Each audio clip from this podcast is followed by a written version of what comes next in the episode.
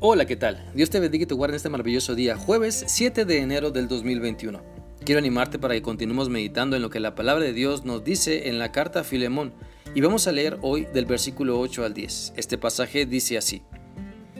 Por esta razón me atrevo a pedirte un favor. Podría exigírtelo en el nombre de Cristo porque es correcto que lo hagas, pero por amor prefiero simplemente pedirte el favor. Toma esto como una petición mía, de Pablo, un hombre viejo y ahora también preso por la causa de Cristo Jesús. Te suplico que le muestres bondad a mi hijo Onésimo. Me convertí en su padre en la fe mientras yo estaba aquí en la cárcel. A través de estos versículos podemos aprender la importancia de interceder a favor de otras personas que sabemos que Dios les está transformando porque somos parte de la enseñanza de Dios en su vida porque les acompañamos en su aprendizaje y estamos ahí para apoyarles en sus luchas y gozarnos en sus avances. El contexto del pasaje de que el apóstol Pablo nos está hablando es que el apóstol conocía tanto a Filemón como a Onésimo, sabía los problemas que habían ocurrido entre ellos. Sin embargo, apela al cambio de vida que Onésimo ha tenido mediante la transformación en Cristo. Se atreve a poner las manos en el fuego por Onésimo porque sabe que ahora Dios le ha cambiado y lo ha visto con sus propios ojos. Por esa razón, cada uno de nosotros debemos mostrar la misma gracia y misericordia que Dios ha tenido para con nosotros.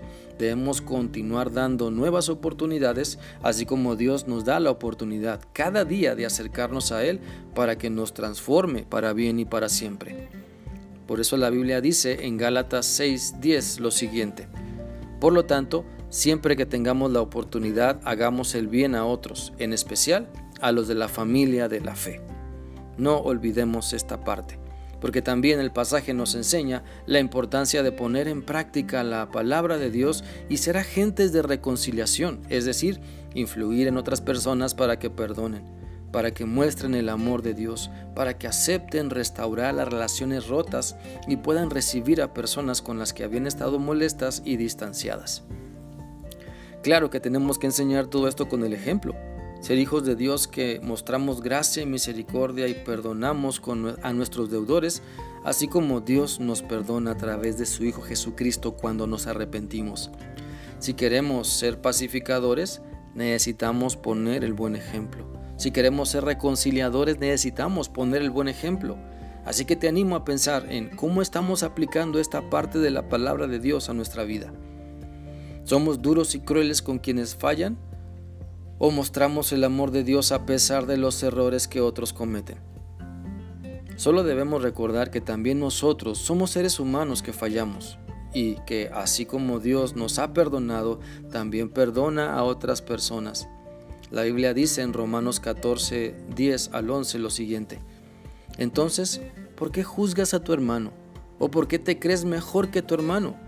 Dios es nuestro juez y todos tendremos que presentarnos ante Él. Como dicen las escrituras, el Señor dice, prometo por mi vida que todos se arrodillarán ante mí y todos reconocerán a Dios. Sigamos entonces el deseo de Dios, sigamos esforzándonos por cumplir con lo que la, la, Biblia nos enseña, sigamos mostrando más gracia y aún más misericordia. No somos perfectos, también fallamos, no miremos la paja en el ojo ajeno, saquemos la viga de nuestro ojo y sigamos con fidelidad a Cristo. Por lo tanto, al interceder porque otras personas se reconcilien, seamos el buen ejemplo. Al pedir que otros perdonen, seamos buen ejemplo.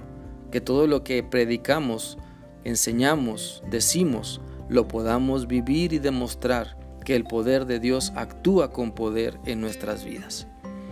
Espero que esta reflexión sea útil para ti y que permitas que la palabra de Dios siga hablando a tu vida. Que sigas teniendo un bendecido día. Dios te guarde. Hasta mañana.